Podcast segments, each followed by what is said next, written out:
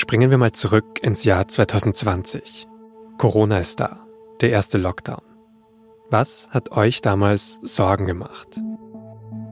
Die Krankheit oder etwas anderes? Für mich war es eher das Problem auch gar nicht der Virus oder sowas, sondern tatsächlich mehr, wie, wie reagieren die Menschen. Gibt es da eine Panik? Wie entscheidet jeder Einzelne in einer Panik? Für viele Menschen blieb da vor allem das Gefühl zurück, dass sich das normale Leben mit einem Schlag verändern könnte. Und dieses Gefühl, diese Unsicherheit hat sich seither noch verstärkt.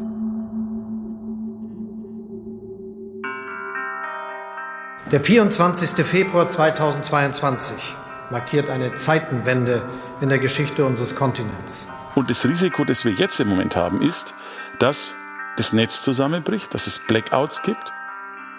Corona, Krieg, Gasnotlage, die Angst vor einem Blackout. Die Krisen haben sich zuletzt überlagert und immer mehr Menschen haben begonnen, Vorräte anzulegen, ja sogar Fluchtrucksäcke zu kaufen aus Angst vor einem Tag X, der alles verändern könnte. Es ist eigentlich schlimm, dass ähm, die Parteien oder die Regierung dieses Thema so relaxed angeht und nicht jetzt alles dran setzt, dass man das Thema irgendwie verhindern können. Weil wenn es wirklich kommt, dann gibt es Tote. Und das muss, man ganz, muss jedem ganz klipp und klar sein. Vorsorge im richtigen Maß ist auch absolut richtig. Aber im Schatten der großen Debatten über Krisen und Vorsorge passiert doch etwas anderes. Da versuchen Extremisten und Populisten die Ängste für sich zu nutzen, zu verstärken, Menschen auf ihre Seite zu ziehen. Und im Extremfall wollen sie so einen Tag X, der den Alltag von uns allen verändern könnte, sogar selbst herbeiführen.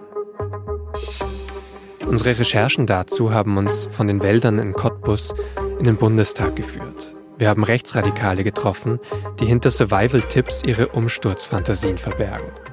Und wir haben mit Menschen gesprochen, die sich in mutmaßliche rechte Terrorgruppen eingeschleust haben. German Angst, die neue Lust am Untergang. Ein SZ-Podcast über unsere Gesellschaft im Krisenmodus und wer davon profitieren möchte. Alle Folgen erscheinen ab jetzt in unserer Nachrichten-App und auf sz.de slash German-Angst. Folge 1 können Sie kostenlos hören, alle weiteren mit SZ.